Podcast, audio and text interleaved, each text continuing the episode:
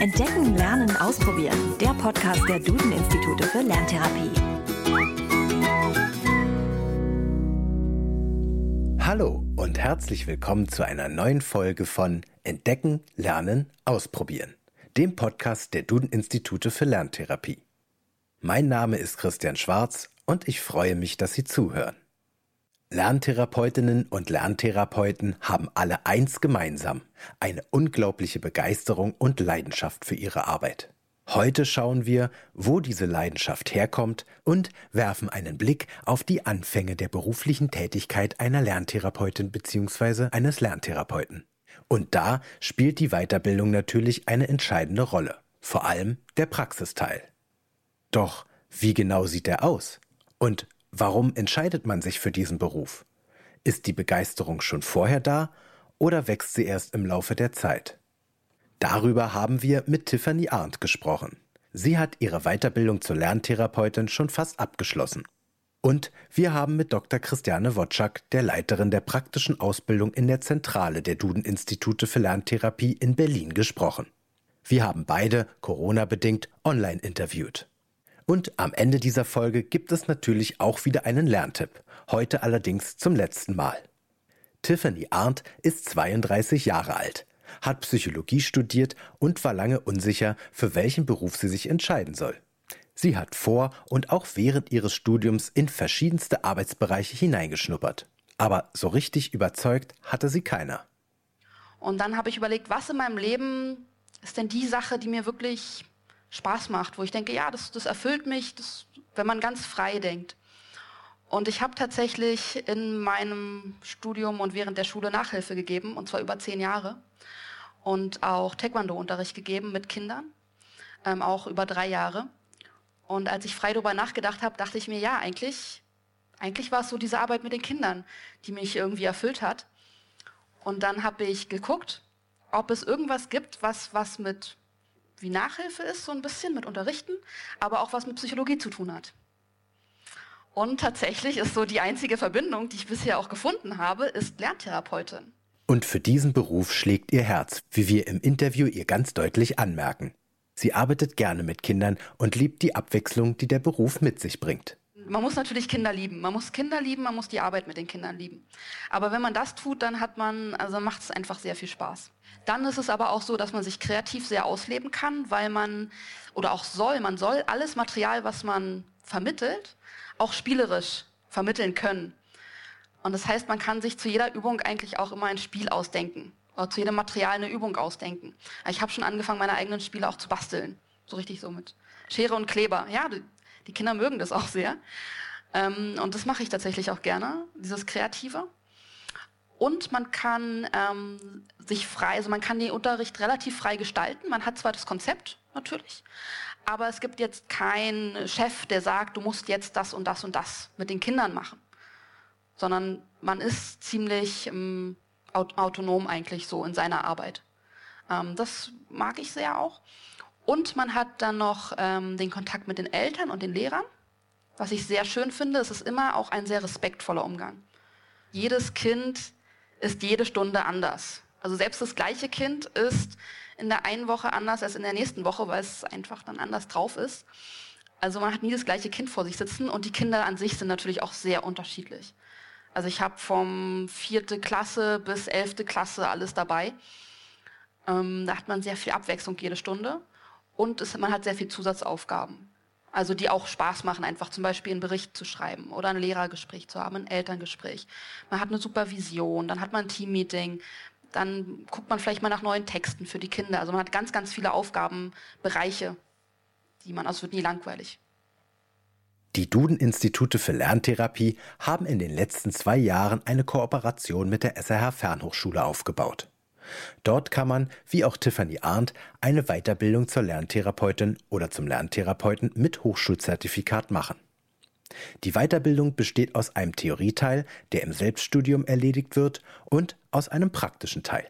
Beide laufen in den meisten Fällen parallel ab. Das heißt, die angehenden Lerntherapeuten und Therapeutinnen gehen die Theoriemodule in Eigenregie durch und sammeln schon nebenbei praktische Erfahrung in ihrer Lerntherapiepraxis. Als Leiterin der praktischen Ausbildung an den Duden-Instituten ist Dr. Christiane Wotschak natürlich die Fachfrau für dieses Thema. Sie erklärt, wie die Praxisphase bei Ihnen abläuft.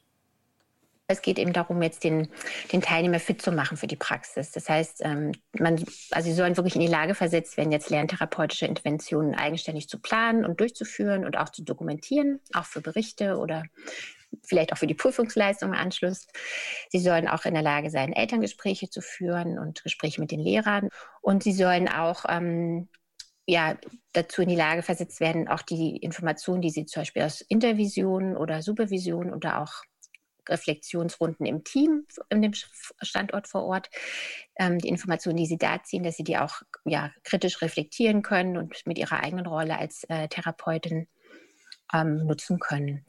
Das heißt, ähm, genau diese Themen kommen dann auch vor in den Praxismodulen, beziehungsweise man muss auch für diese Themen in seinem Praktikum Nachweise sammeln. Also das sind dann eben Hospitationen, dass man bei verschiedenen Kollegen ähm, Stunden erstmal zuguckt. Das steht am Anfang ähm, der praktischen Einarbeitung, dass man dann eben eigene Stunden durchführt und dass man aber auch an Supervisionen teilnimmt und Konsultationen hat mit seinem Mentor oder eben auch mit Kollegen, sogenannte kollegiale Reflexionen. Das heißt, vom Ablauf ist es auch so aufgebaut. Also man hospitiert zunächst erstmal, dass man mal ein bisschen was sieht und kennenlernt. Und dann übernimmt man dann eigene Therapiekinder wie viele, das ist ja unterschiedlich auch, je nachdem, wie, wie der Teilnehmer das auch machen möchte, wie viele Kapazitäten er da hat, wie er da sein Zeitplan ist, weil er ja dafür praktisch irgendwie die Nachmittage frei haben muss. Ne? Also, dass er da irgendwie sagt, er kommt einen Nachmittag oder zwei, je nachdem. Kann das dann auch schneller laufen oder nicht mit den Stunden und die Nachweise, die man dann sammelt. Um, und parallel dazu finden eben Konsultationen statt, auch Supervision am Standort. Es gibt auch noch Begleitveranstaltungen dann über die SRH bei den Modulen. Und ganz am Ende der Praxisphase steht dann die Abschlussprüfung eigentlich. Das sind dann ähm, Fallstudien, die man einreicht für ein Therapiekind. Die Intervision ist dabei ein wichtiger Punkt. Das bedeutet, dass die Therapiefälle im Team vorgestellt und besprochen werden. So wird auch gemeinsam nach Lösungsansätzen gesucht. Dass mindestens vier Augen mehr sehen als zwei, ist auch der Grund für eine ganz feste Regel in den Duden-Instituten, die gleich zu Beginn eine wichtige Rolle spielt. Wir führen ja auch von Anfang an dieses Vier-Augen-Prinzip ein. Das wäre eben genau auch das, dass wir zusammen, also praktisch mit vier Augen auf eine Diagnosezusammenfassung schauen und überlegen, wie kann es jetzt hier losgehen? Wie, was wäre ein guter Therapiestart für die äh, didaktischen Ziele? Und dass man das aber im Laufe der Therapie auch so fortsetzt. Also wir machen auch schon ein, zum einen über die Intervision, die ich vorhin genannt hatte, und kollegiale Reflexion, dass wir zusammen raufgucken, aber auch, dass wir gegenseitig mal hospitieren, auch ähm, bei den einzelnen Stunden. Und darüber auch nochmal dieses Prinzip der vier Augen haben, also dass man auch mal zusammen auf den Fall guckt und nochmal sich vergewissert, ob man da auf dem richtigen Kurs ist. Es ist wie so eine Qualitätskontrolle. Also man holt sich Rat, aber man guckt auch, was alle so machen und ob das auch unserem ähm, didaktischen Anspruch entspricht und ja, dass da alle Ziele so erreicht werden, wie wir uns das vorstellen. Tiffany Arndts Ziel ist es, Lerntherapeutin zu werden. Und das hat sie schon fast erreicht. Sie hat als eine der ersten den Hochschulzertifikatskurs für integrative Lerntherapie bei Lese-Rechtschreibschwäche an der SRH belegt. Als erster praktischer Teil der Weiterbildung durfte sie sich zu Kollegen mit in die Therapiestunde setzen. Die Hospitationen waren super interessant, weil ich am Anfang tatsächlich gedacht habe, oh, man spielt ja die ganze Zeit mit den Kindern, man wird, für, man wird fürs Spielen bezahlt. Das ist sehr toll. Was für ein toller Beruf. Ich werde dafür bezahlt, mit Kindern zu spielen. Also natürlich lernt man danach, dass, danach, dass es nicht so ist. Also man, man denkt sich schon eine ganze Menge bei diesen Spielen, auch wenn es das Kind nicht so mitbekommt. Ähm, das war aber sehr erstaunlich für mich, weil ich ja viel auch vorher gearbeitet habe, also sehr viel und eben auch Nachhilfe gegeben habe, wo, wo der Druck von außen natürlich auch ein ganz anderer ist und habe auch aber sehr schnell bei den Hospitationen gemerkt, dass da ein ganz klares Konzept dahinter steht. Also das merkt man dann schon ab der zweiten oder dritten, wenn man denkt, ah, okay, die Struktur ist schon sehr klar und auch sehr klar so das Ziel, was da eigentlich erreicht werden soll, auch wenn es den Kindern in dem Moment vielleicht nicht, also so ein bisschen spielerisch vermittelt wird. Jetzt ist Tiffany Arndt in den letzten Zügen ihrer Weiterbildung und hat ihren Abschluss schon fast in der Tasche. Und einer Person ist sie dafür besonders dankbar, und zwar Frau Wotschak. Sie ist nämlich ihre Mentorin. So jemand bekommt jeder an den Duden-Instituten während der Weiterbildung an die Seite gestellt. Ja, also die Mentoren ähm, spielen eigentlich eine ganz zentrale Rolle bei der praktischen Phase und bei der praktischen Einarbeitung, weil sie eigentlich so die ersten Ansprechpartner sind für die Teilnehmer in der in der Weiterbildung. Das heißt, die betreuen wirklich von Anfang an denjenigen, den Kandidaten, ähm, also genau, und nach dem ersten Kennenlernen ähm, geht es wirklich darum, die ersten Stunden gemeinsam zu planen, also für die Kinder, die derjenige übernimmt, der Teilnehmer. Und dass man da wirklich am Anfang auch genau drauf guckt, was man jetzt ableiten kann von der Diagnosezusammenfassung, was es sonst für Informationen gibt und dann die Stunden zu planen. Also das ist am Anfang auch wirklich sehr zeitintensiv. Da machen wir es so, dass wir jede Stunde wirklich einzeln vor- und auch nachbesprechen. Und mir ist erst später klar geworden, wie genial das eigentlich ist, weil ich inzwischen eine Stunde ansehen kann, also auch von einer Kollegin zum Beispiel einen Stundenentwurf und genau sehen kann oder genau auch die Fragen stellen kann, ah, Moment mal, was ist hier eigentlich das Ziel? Und, und was ist hier die Methode? Und warum hast du diese Methode jetzt für dieses Ziel? Oder eben auch sehen kann, wenn es eben nicht passt. Und auch wenn ich meine eigenen Stunden mache, ich habe mein Kind und ich weiß mein Ziel. Wenn ich mein Ziel weiß, wenn ich weiß, ähm, ich möchte mit dem zum Beispiel das Wortstamm isolieren, dann kann ich spontan aus zehn Übungen auswählen. Ich muss ja nur mein Ziel wissen. Ich weiß ungefähr, welches Material ich habe, auch online. Dann weiß ich, ach, die und die äh, Übungen habe ich. Ich kenne mein Ziel, also ich könnte es auch im Prinzip spontan Stunden geben. Und das ist, weil diese Struktur so tief in mir drin ist. Und das ist alles wegen Frau Wotschak. Ich habe das am Anfang natürlich nicht so verstanden, warum wir das jetzt so ins Detail und so genau machen müssen. Aber es macht tatsächlich sehr viel Sinn. Es ist ein bisschen wie Schreiben lernen, wenn man irgendwann nicht darüber nachdenkt, wie man ein Wort schreibt oder wie man überhaupt einen Buchstaben schreibt. Weil es einfach in einem drin ist. Und dann kann man es wirklich als Tool, als Werkzeug benutzen. Und so hat mir Frau Wotschak das beigebracht, dass sie mir dieses Konzept so beigebracht hat, dass ich es als Werkzeug benutzen kann. Ohne große Mühe. Doch als Mentorin hat Christiane Wotschak noch andere Aufgaben.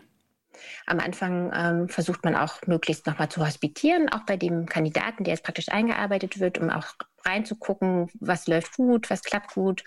Und es ist ja nicht nur die Stundenplanung, sondern auch wirklich, ähm, dass wir hier zusammen auch über, die, über das Kind reflektieren, was kommt da gut an, gibt es noch irgendwas, was wir übersehen haben und ähm, ne, die Interessen des Kindes zu berücksichtigen, ob das alles so umgesetzt wird.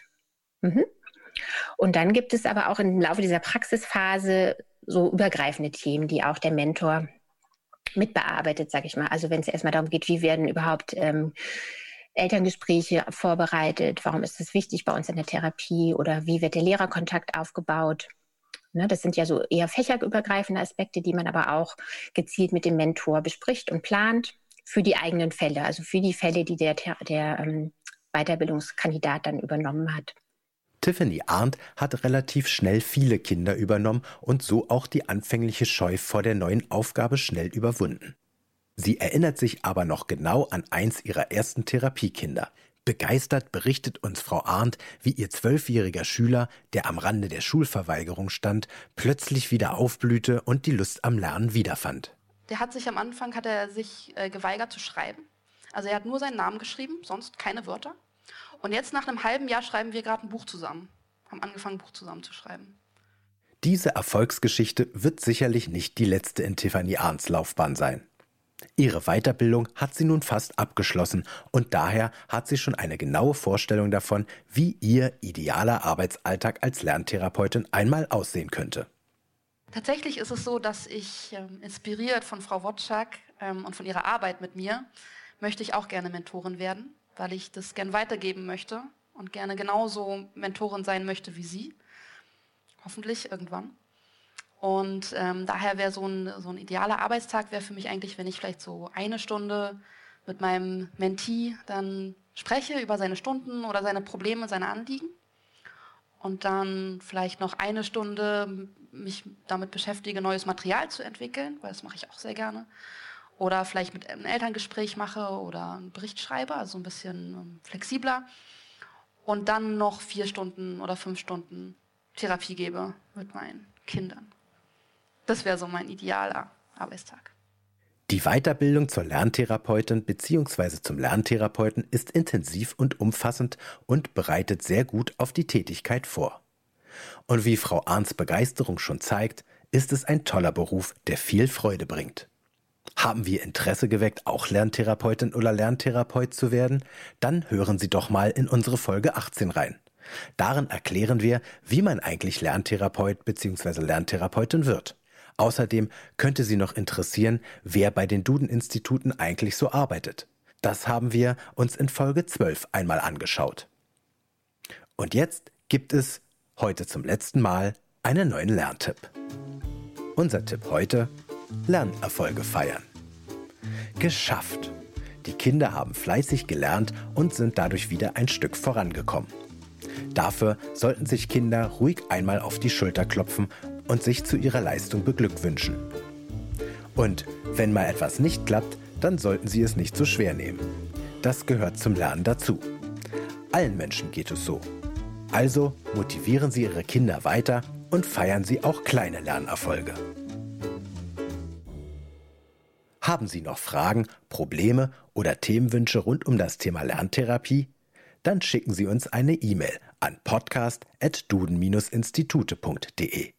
Mehr zum Thema Lerntherapie und Co. erfahren Sie auf www.duden-institute.de. Und empfehlen Sie den Podcast doch jemanden oder teilen, liken und bewerten Sie ihn. Und nun noch ein Hinweis für alle, die an Fortbildung zum Thema Lerntherapie interessiert sind.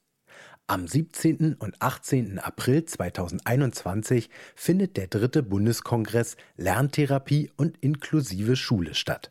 Dieser Kongress der Duden-Institute für Lerntherapie wird online durchgeführt. Eine Besonderheit in diesem Jahr, der Kongress ist kostenfrei. Das ist ein Dankeschön an alle Lehrkräfte, Lerntherapeutinnen und Lerntherapeuten und alle im pädagogisch-therapeutischen Spektrum arbeitenden Menschen für die in diesem Pandemiejahr erbrachten großen Zusatzanstrengungen. Mehr zum Thema Programm und Anmeldung finden Sie auf www.duden-institute.de slash Kongress. Wir sind in zwei Wochen wieder da mit einer neuen Folge Entdecken, Lernen, Ausprobieren. Bis dahin, bis zum nächsten Mal.